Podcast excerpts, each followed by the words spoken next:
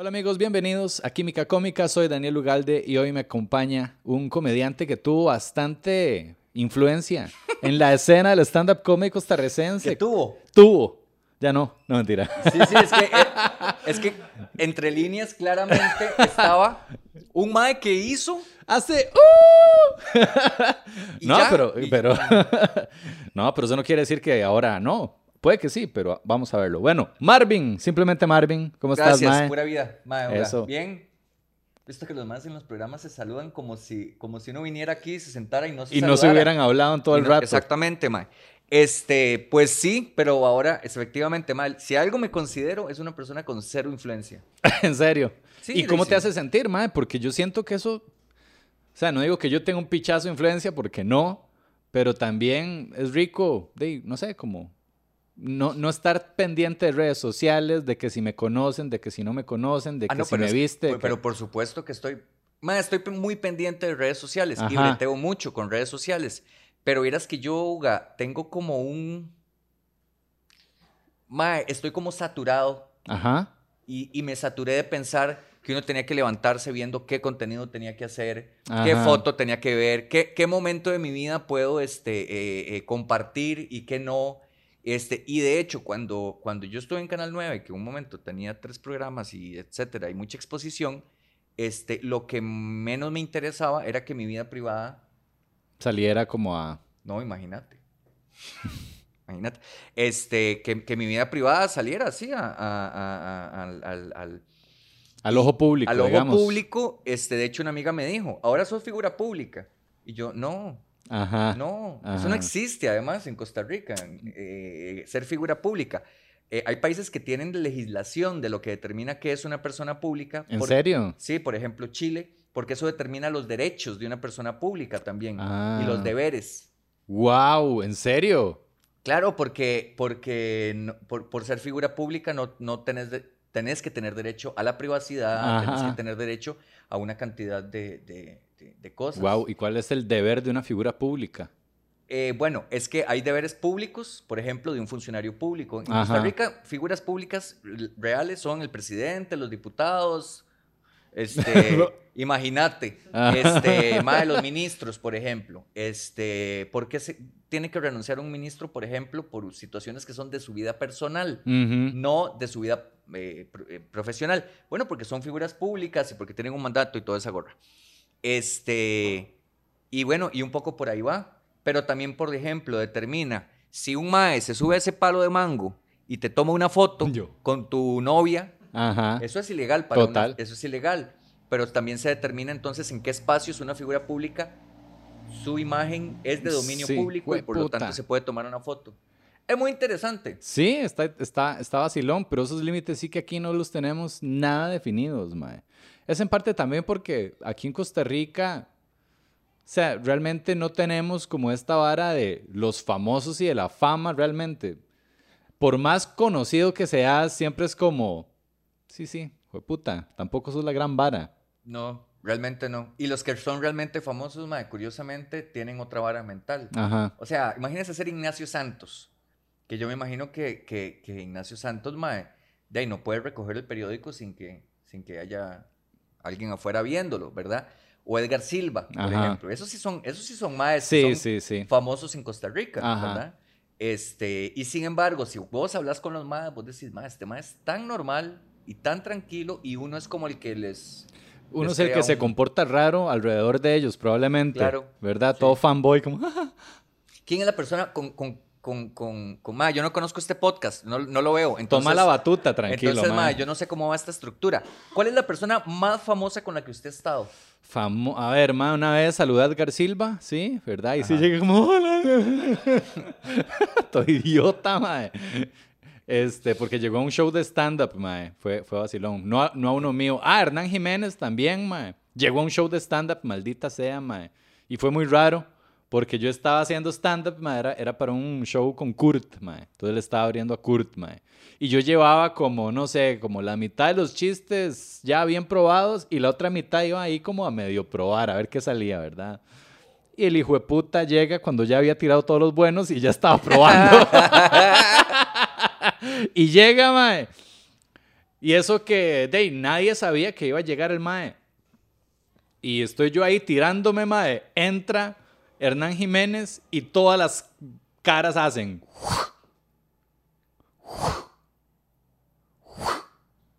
Es como, mae, ahí está el, el mae más conocido, más famoso que hace stand-up comedy. Y aquí hay un mae. Y que mucha gente además piensa que es el mejor. Entonces, sí. hay un peso ahí. Entonces, mae, o sea, y yo me puse re nervioso, mae. Llegó el. Mae, me puse nerviosísimo. Pero estaba muy pollo, ¿no?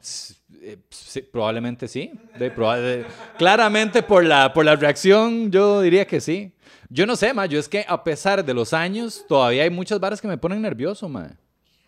Sí, y a uno inclusive que lo desestabilizan, ¿verdad? Eso, eh, exactamente, mae. O, por ejemplo, varas personales. Mae, vos sabes que yo, el día que murió mi papá, en la noche de un show de stand-up comedy. Lo puedo entender perfectamente, mae. Pero fue también una forma de liberarme. Total, total. Y no fue un gran show. De hecho, fue en el bar que yo tenía en Guadalupe. pero yo, no, yo quise tener la responsabilidad de no cerrar y de no dejar de hacer el show porque, de porque sentía que era lo que tenía que hacer. Sí, ma, yo me acuerdo una vez, y es que sí, ma, cura mucho, digamos eso. Eh, a mí me pasó cuando eh, mi hermano, que estaba enfermo de cáncer, ma, hace, ¿qué? Dos, tres años, ya ni, no, ya ni me acuerdo, ma. Yo para las fechas de personas fallecidas y todo eso soy fatal, pero bueno. El ma estaba ya de, en, cuidados paliativos y todo, ma. Yo me acuerdo que yo estaba terriblemente mal de ánimo. Y alguien me dijo como, mae, show en Mundo Loco, este, llegate, llegate mae, tirate. Y yo, mae, jamás, yo no puedo, Yo no puedo hacer esto. No me siento en el ánimo correcto. Y llegué nada más a ver un toque, mae, pero ya, ya estando ahí fue como, hey, me puedo tirar cinco minutillos. Y, mae, fue de bastante rico en realidad. O sea, sí me ayudó mucho a mejorar, no sé, por lo menos momentáneamente, a sobrellevar mejor la vara. Sí. Es además una técnica de actuación y, de, en general de escenario, el ubicarse en el aquí y el ahora. Ajá. Aquí y ahora, ¿verdad? O sea, no puedo traerme eh, lo que me pasó en la mañana este sillón. No puedo, porque si no, no, no tendría sentido. Este, entonces, el aquí y el ahora, como poder marcar esa, esa disciplina mental, ¿no? Sí, total, total, man. Muy, muy. Para que vean que uno no es tan bruto. Detrás de todos los chistes de pingas y culos, mae, hay un intelecto. Pero bueno, mae. ¿Y, este... de los de playos y de negros? De tal vez, mae. Qué buena, qué buena pregunta, me, mae. un me remití a una generación, digamos, 20 años anterior a la nuestra. Qué buena pregunta. Una persona que hace un chiste de playos o de nicas, ya automáticamente hay que asumir que es un imbécil, mae. No. No, hace poco aquí nunca pasa nada, realmente, ma. Yo, yo cuando, cuando Chabela decía que, que, una vez dijo en una entrevista que Costa Rica era un lugar aburridísimo, este, ma, es cierto. Es Totalmente. Absolutamente cierto. Aquí no pasa nada, ma. Aquí alguien se pela el culo, no le pasa nada. Un, político rojo, no le pasa nada. Este, ma, en, en, México hace poco hubo nuevamente una, una polémica fea porque trataron de quemar a un comediante porque hizo un chiste sobre pedofilia. Ajá. Yo vi el segmento. Es hilarante, es muy, es un buen gracioso. Sí, es muy gracioso. Pero el más sí, digamos, este, de, juega el juego de que, de que, de que, de que viola a un niño. Ajá, fue puta, sí. Eh, eh, obviamente el contenido es muy pesado, mae, pero al mal lo trataron de quemar. Lo defendió Derbez, lo, lo, defendieron muchos comediantes importantes de México. Este, yo creo que no, a ver, por un lado me parece bueno, Hace, hace poco, el, el, un maje que despidieron de Canal 7 por decir un chiste sobre violencia doméstica. Ah, sí, yo me acuerdo. El maje dijo, oye, es que ya no se les puede tocar nada. No, no es eso. es que ya no se les puede pegar pichazos. sí, No es eso, ma, es que uno sí tiene que entender de que la sociedad va avanzando y que la sociedad cambió. Eso es una ventaja de Costa Rica. Y, y, que, y que uno sí tiene que tener cierta sensibilidad. O sea, digámoslo en dos platos. No es lo mismo decir un chiste gay de, sobre los gays hace 20 años que ahora. Este, pero eso no determina, para mí, eso no determina este, eh, eh, de la calidad Muchas ni cosas, de persona, exactamente. para mí hay, hay, dos, son dos puntos. Vos puedes hacer un chiste machista. Otra cosa distinta es ser un comediante machista. Exactamente, puedes ser un comediante machista y no tener solo un solo chiste machista también. Claro. Y hasta si querés este, en el escenario hacer chi- chistes feministas. Sí, o chistes que- ahí jugando de aliado, digamos. Jugando de aliado, exacto. Y que en la casa seas un hijo de puta. Ah, exactamente. Este, ayer teníamos show Montoya y Rodri y yo, mae. Y fue muy gracioso porque estábamos hablando de toda esta nota de las empresas que te contratan para hacer shows de comedia, ¿verdad? Que la, la famosa cláusula, como, mae, nos encanta tu humor y vení y haces un show de 45 minutos, ¿verdad? Eso sí, por favor, nada de chistes homofóbicos, xenofóbicos, este, etcétera, etcétera, etcétera. Y yo le decía a ellos, mae, es tan raro porque, o sea, parece que están contratando a un homofóbico, xenofóbico. ¿Me explico? Es como, madre, lo contratamos, pero no puede hacer esos chistes, como si estuvieran asumiendo que uno es un homofóbico, xenofóbico, que tiene su show plagado de esos chistes. ¿eh? Llegan tres nicas y un playo y, madre, no. Sí. Y Llega un Nica Playo del Sí. Caribe. Llega un Nica Playo del Caribe. con un mero pingón, porque es negro, ¿verdad? Entonces, o Claro. sea, mae, Iba corriendo y corría. ¿Por qué sus hijueputas se corren? mae. Este- Y, y Rodrigo decía, mae, yo un día ya lo- les, voy a les, voy a seguir el juego, les voy a decir así como, mae, un chistecillo del playos, nada más, mae, uno, así como poquito, un poquito xenofóbico, nada más, déjame, mae, una pizquita xenofobia, nada más. Mae, no, Preguntarles. "Mae, nada más para saber, tengo uno donde me cojo un perro. Te- te- es, es pasado.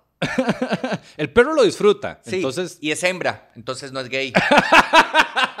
es heteronormativo, entonces. De ahí es que qué raro, ¿verdad? Porque sí, es como que yo. Es que no aplica en otros campos, mae, pero sí es muy raro. Porque yo primero siento la falta de respeto de, darme cuenta inmediatamente que los más no saben lo que es un show mío. Ajá, exactamente, exacto. Entonces a veces me eran ganas de, de declinar, mae. Decir, mae, yo voy, yo voy a hacer mi madre, se van a cagar de risa. Y ya, voy a jalar. Este. Y, y- y ahí un poco manejarlo, mae.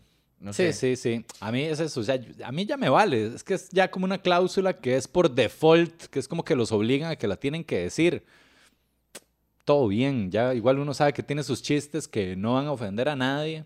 Yo sí, sí, eh, cuando doy clases, doy clases de stand-up. Este, cuando doy clases, mae, yo sí les, les doy una máxima a la, a la gente. Ahora hay que cortar eso, Raúl, porque no pago la publicidad, entonces. sí. Ah, no, ahora voy a hablar solo de eso en todo lado. Doy clases, métanse a mi. Facebook, simplemente Marvin. Este, mae, no, yo sí les doy una máxima. Yo les digo, mae, sus chistes tienen que ser limpios de malas palabras. Así. Limpios. Porque, Hijo de puta yo. hijo de puta yo, porque, ay, mae, un chiste con payaso, mae. ¿Has visto a con payaso? Me suena, pero no, creo que no. Ah, mae, es mi. El que habla como así. Es un payaso, es un payaso este, eh, burlesco, este, eh, grotesco, Ajá. mexicano. Mae, es un genio. Pero bueno, para hacerla corta, este, mae, yo le digo a la gente, si su punchline es una mala palabra, entonces no hay chiste. Claro. Ahí no hay un chiste. Si su, si su, si su punchline es hijo de puta, eso no es un chiste.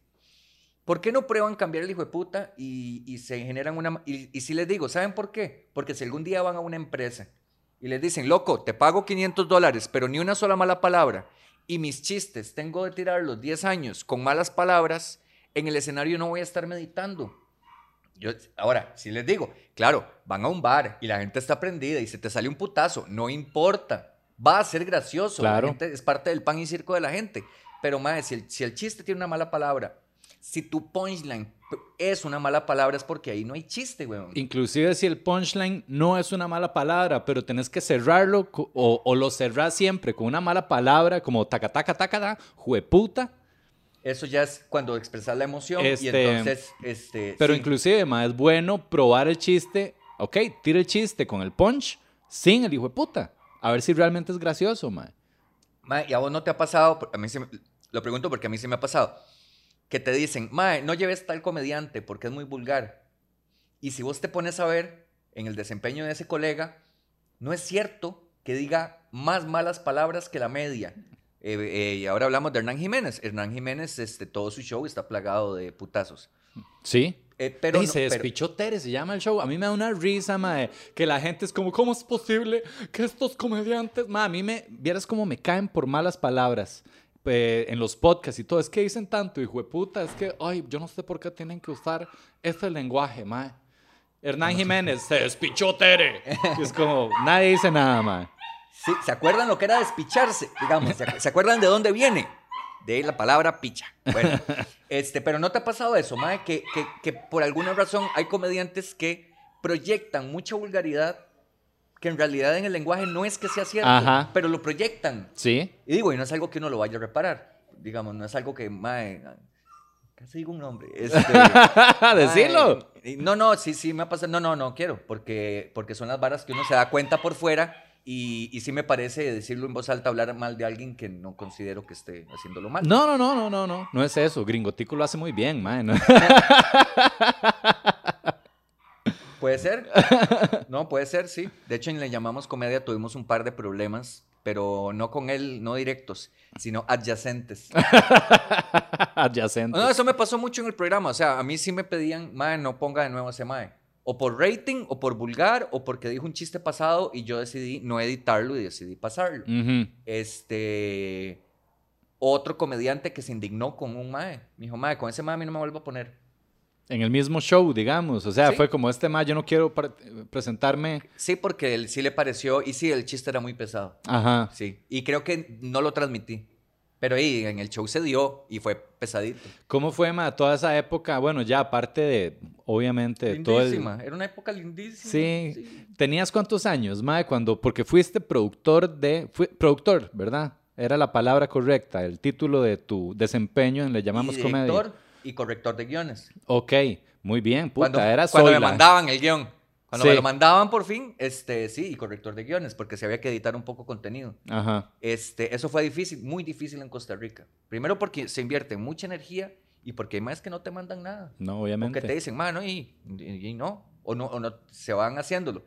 Que es curioso, mae, porque, eh, mae, andar a presentarte un programa gringo para que veas cómo te agarran el guion y te dicen, quita este, quita este, quita este. Ajá, sí, O claro. sea, y por- y sí, o este punch no lo puede tirar, cámbialo. O hacen emisiones en vivo donde imagínate la cagada que puede ser. Aquí hay, hay- aquí- sí hay poca disciplina en Costa Rica, en, en Estados Unidos tienen una vara muy interesante, mae, que es como un delay de 5 segundos.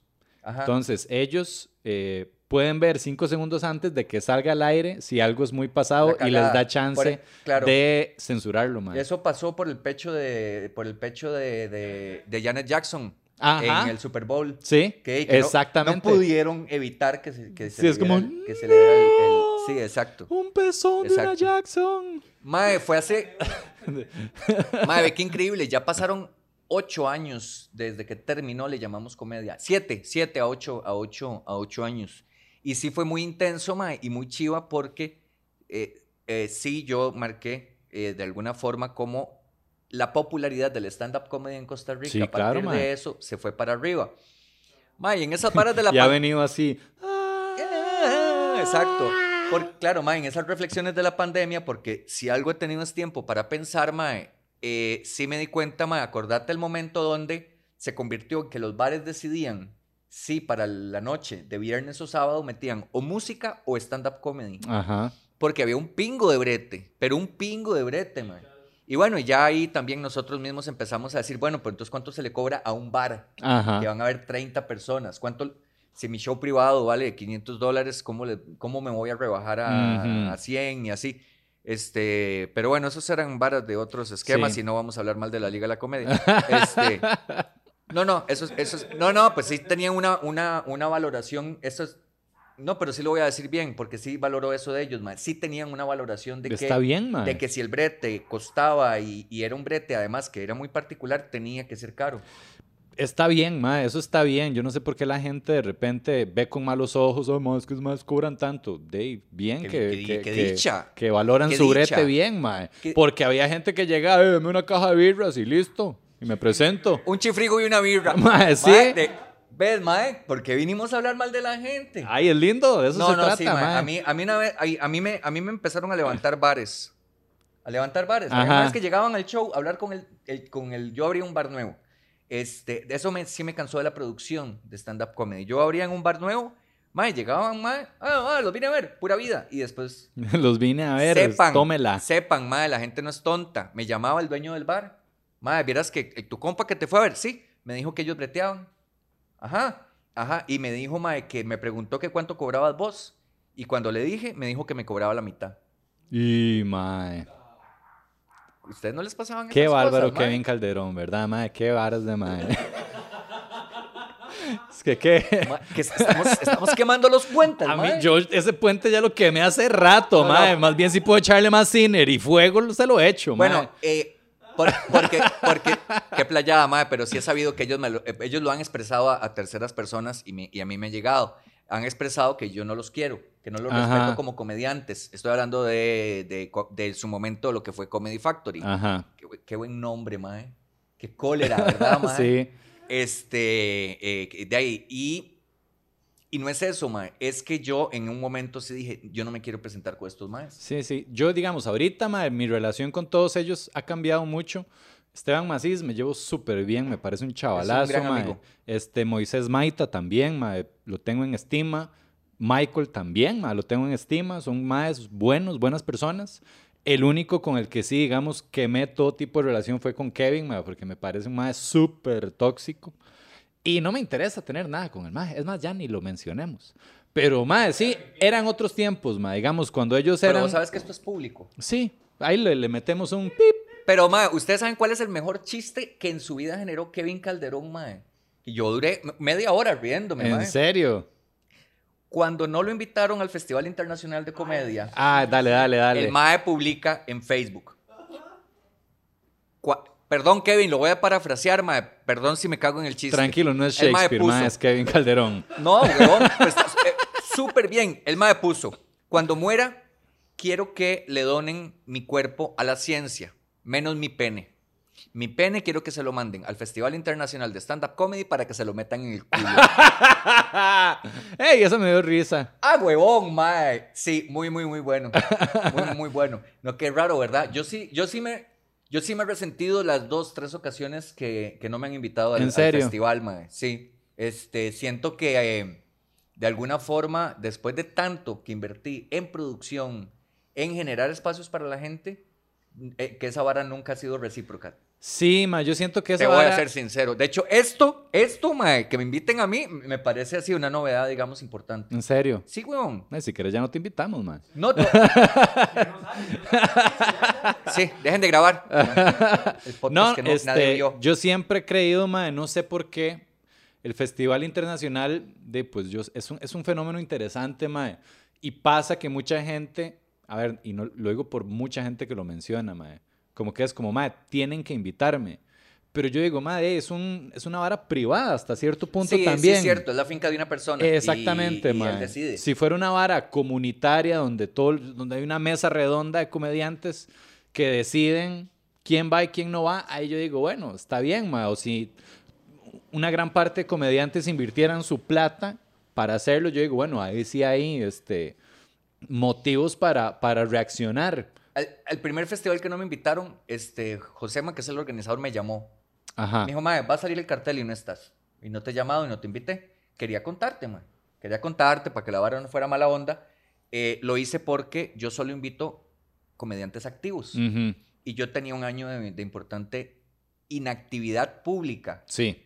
Mae, actué, di curso en Honduras, estuve en Guatemala, eh, di ese año cinco shows. Ujú. Y dije, mae, qué, qué mamacerote, o sea, y además, ¿para qué le voy a decir que estuve en Centroamérica dando cursos y cosas el año en que él decide que no me va a invitar? Y entonces sí me resentí un toque, además, este, pero bueno, Day, pero como vos decís, Day, mae, es parte de... Había muchos comediantes, yo- no yo, que estaban muy resentidos porque invitaron gente muy joven. Ajá.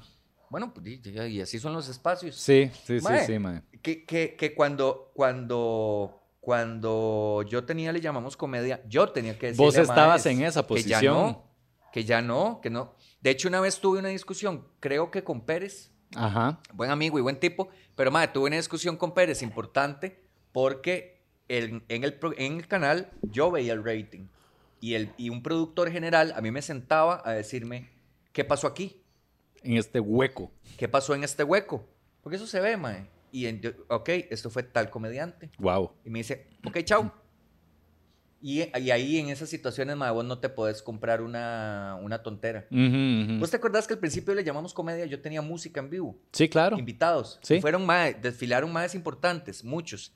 Este, Mae, la música era un, era un perillazo. Claro, ahí la gente aprovechaba para jalar otro para canal. jalar a otro canal. Entonces eliminó el segmento, que para mí era valiosísimo, pero de ahí no, no puedes hacerlo. Entonces yo tuve una discusión con un comediante de, Mae, vieras que te tengo que dejar de invitar, no estás jalando. Ujú. Y mae, fue larga la discusión. Sí. El mae se negaba a entender, bueno, pero enséñame, pero ¿qué tengo que hacer? Pero es que yo puedo hacerlo. Es que también, ma, lo que yo siempre sentí, ma, Cagada, mae. fue esa, bueno, yo nunca, de hecho nunca estuve en, le llamamos comedia, porque yo, No. mano, yo ya estaba así como en banca calentando, ma, porque, y se porque- cerró. sí, ya, ya, como que vos ya me habías dicho que en la siguiente tanda, digamos, ya iba yo, ma, pero ya ahí fue donde ya el programa nos siguió. Este, pero sí, siempre me ha parecido como un fenómeno muy divertido y muy interesante, mae, porque eran este montón de carajillos, mae, hasta cierto punto, mae, eh, y gente de que de repente siente este vergazo de atención, mae, Ujú. y pum, de la noche a la mañana están en tele, en un programa con un buen rating que está revolucionando, mae. Y para mí mucha de esa gente, de, e igual si yo hubiera estado ahí, probablemente me hubiera pasado lo mismo, mae. Los revolcó la fama y el éxito. Me parece a Sí. mí. O sea, para mí mucha gente... Que, que ojo que no terminó- hubo ni fama ni éxitos. Claro que sí, claro que sí lo hubo, Marvin, claro que sí. Era un programa importante que mucha gente todavía recuerda.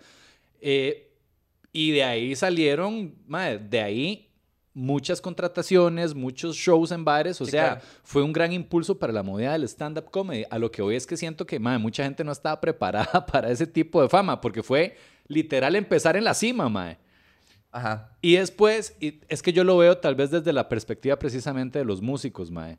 De que un músico de, tiene que comer mierda desde el inicio, mae, y ahí ir, ¿verdad? Como que le toca. Claro, imagínate ganar American Idol en, en- Exacto. en- en tus primeros tres años. Es de- algo de- así, mae. Entonces de uno. entrenar como cantante. Yo como guitarrista y como músico, mae, sé que es una parida ser artista, mae. Porque me ha tocado comer mucha mierda desde tiempos inmemoriales. Llego al stand-up comedy, entonces, entonces yo digo, "Te, también aquí seguro toca comer su buena este, tonelada, de Tonelada de mierda, mierda. mae.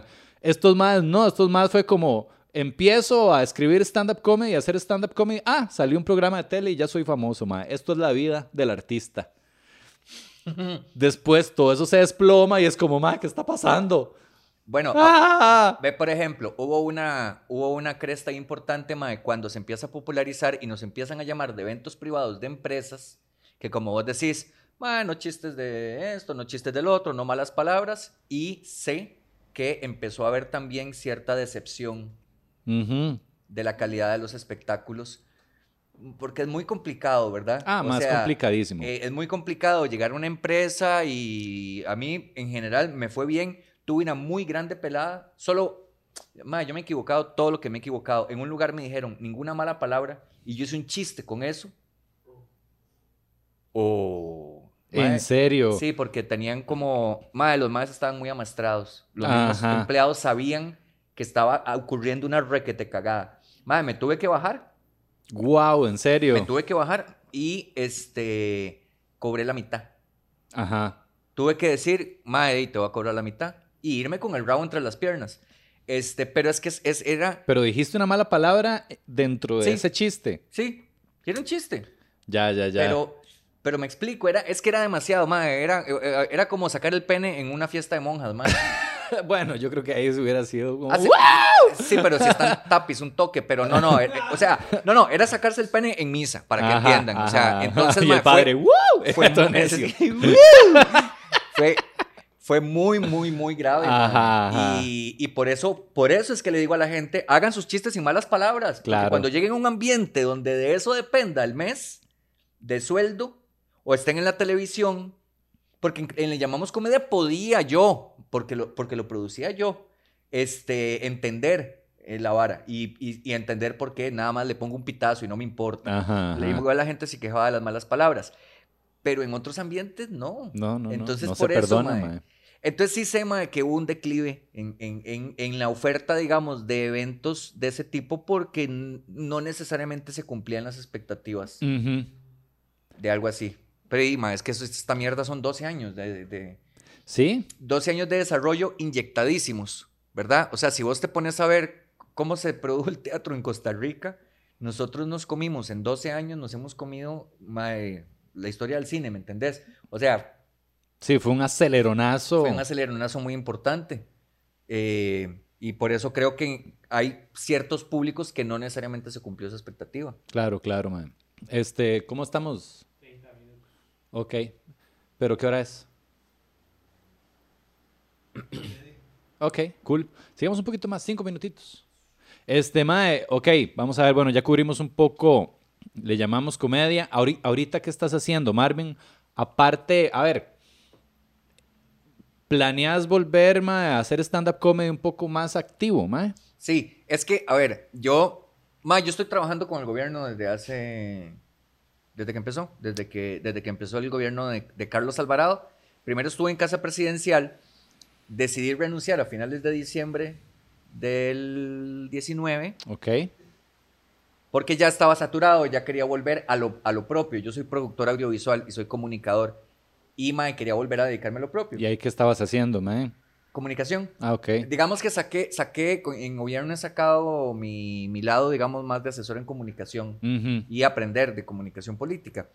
Y, mae, este, de ahí decido renunciar. Y entonces yo tenía ya, mae, junté el aguinaldo, el salario escolar y tenía ahorros y dije, mae, yo puedo vivir tranquilo. Cinco meses. Este, y tenía show de stand-up comedy, no tantos, pero sí tenía dos, tres bares, estaba en el, en el Teatro Heredia con Pic, estaba en el, en, el, en el Teatro de Rodrigo y Alitos, y cayó la pandemia, man. Y la semana que se dio el primer caso de coronavirus en Costa Rica, nosotros teníamos shows viernes. Ajá. Y yo les dije el jueves, mae, mañana no va a haber función. No, no, ¿por qué? ¿Cómo, cómo? Véngase. Eh, mae, van a ver, la gente se va a asustar. Y efectivamente, mae, el viernes llegamos, yo llegué como para Como cumplir, para ver, sí, sí, como sí. pa- no, para cumplir que no era que estaba este, en la playa. Y se cayó, mae. Y a partir de marzo, abril y mayo, mae, cero de todo. Entonces, mae, este, bueno, y ahora retomo un trabajo también con el Estado, que es, que es en el que estoy. Este, sí, sí planeo volver, mae. Siempre planeo cosas que dejo a medias. Este, siempre planeo contenidos para, para internet que dejo a medias. Ahí voy, ahí voy a, a- a- a irlo haciendo, mae. Eh, sí, te voy a ser sincero, mae. Siento que en estos dos años y medio que han coincidido con tener un trabajo fijo, ¿cómo te explico, mae? No, no, no, no, no, no siento la comedia en los dedos. Ajá, sentís un poquito de rumbre. Eh, Siento rumbre, siento como cierta desazón de no encontrar temas. Este, y, y- y- y- como que no estoy teniendo como fuentes de inspiración. Sí. Qué raro, porque yo doy un curso que pueden buscar más información en mi Facebook de Simplemente Marvin y en todas las redes sociales, donde enseño técnicas para encontrar temas. Qué vacilón. Es, perdón, ma, que te interrumpa, porque estaba hablando con Valesca este, de esto mismo, de, de- vamos a ver, de, de este dicho de en casa de herrero cuchillo de palo, porque a, a Valesca le pasa lo mismo, pero en cuanto a su publicidad y manejo de redes sociales, la más una experta en redes sociales. Sí, es una experta, exacto. La ma- yo he contratado a Valesca para que me haga planes para clientes externos. Ajá, pero ella, para ella misma, es un desastre, mae. No, Sí. lo, no lo hace, mae, no cumple.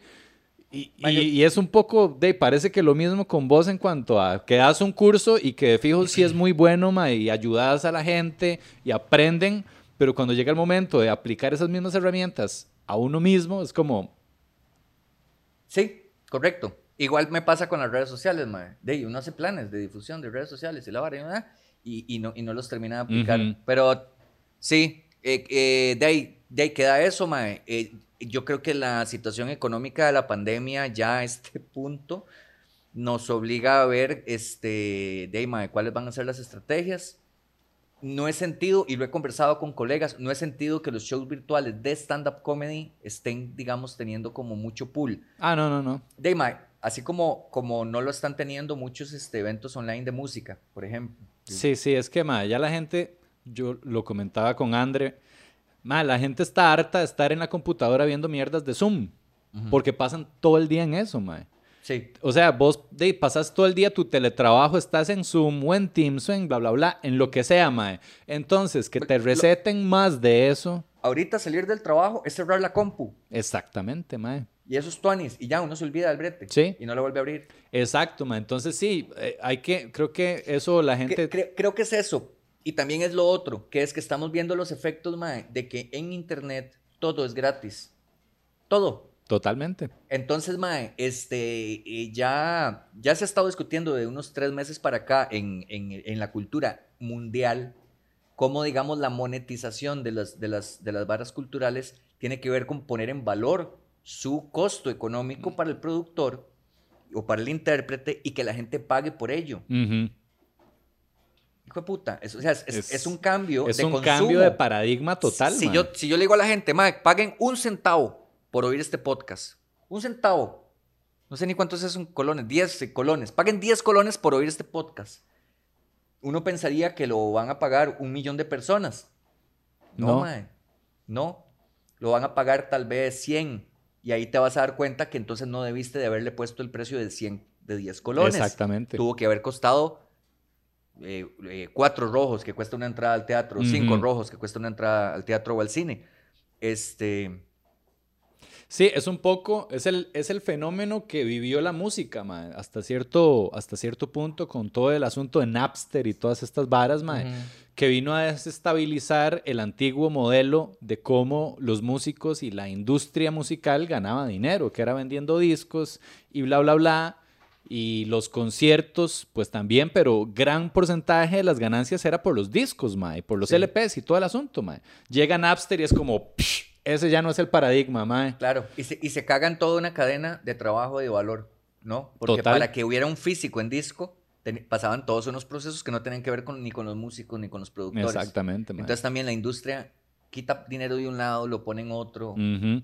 Y entonces ahora, ma, una canción en Spotify, cada reproducción te pagan .00001 centavos. Si es que llegas a tal número de reproducciones, ¿verdad? Si no llegas a ese mínimo, no te pagan nada. Y eso es lo que está pasando, creo yo, con un montón de, de, pues, cuestiones culturales, mae, que estamos atravesando lo mismo. La gente es como, mae, si puedo verlo en internet gratis, en YouTube o en Mira de Todo o en Netflix o lo que sea, ¿para qué voy a ir a, Es- a es- pagar, mae? Es una recagada. Vos sabés que la diferencia entre producir un disco, un producir un disco puede andar, depende del disco, anda, pone- pongámosle 10 mil dólares. Producir 5 a 7 canciones. Prensar ese disco, lo sé porque trabajé en una disquera, este vale 2 mil dólares. Sacar eh, 2 mil copias anda como por el millón de colones. Pero eso te permite acceder a un público que va a pagar por ese producto 7, 8 rojos.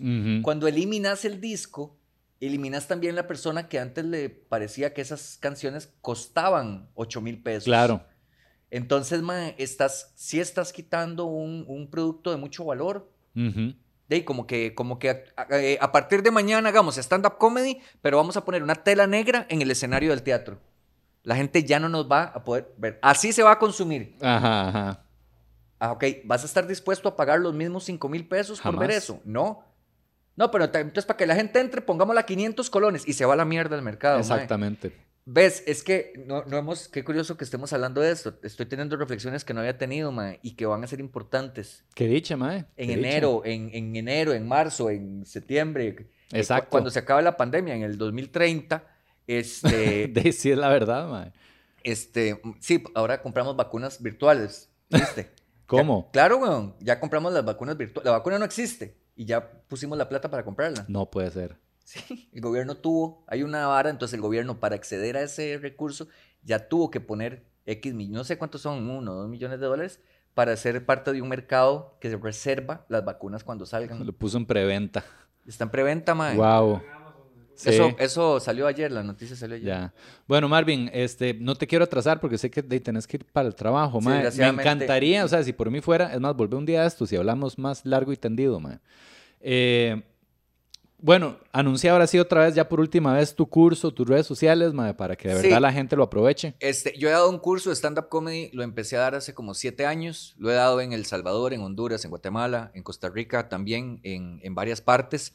Este, voy a lanzar la, la forma virtual y este, pueden meterse a mis redes sociales, que todas son simplemente Marvin. Con el simplemente. Mae, una vez en un evento privado le digo a la presentadora, ¿cómo, cómo te presento? Decí que viene el show de Simplemente Marvin. Ok. Con ustedes. Y con ustedes, Marvin. Muchas gracias, gente. Espero que hayan disfrutado de Química Cómica. Nos vemos la otra semana. Pura vida.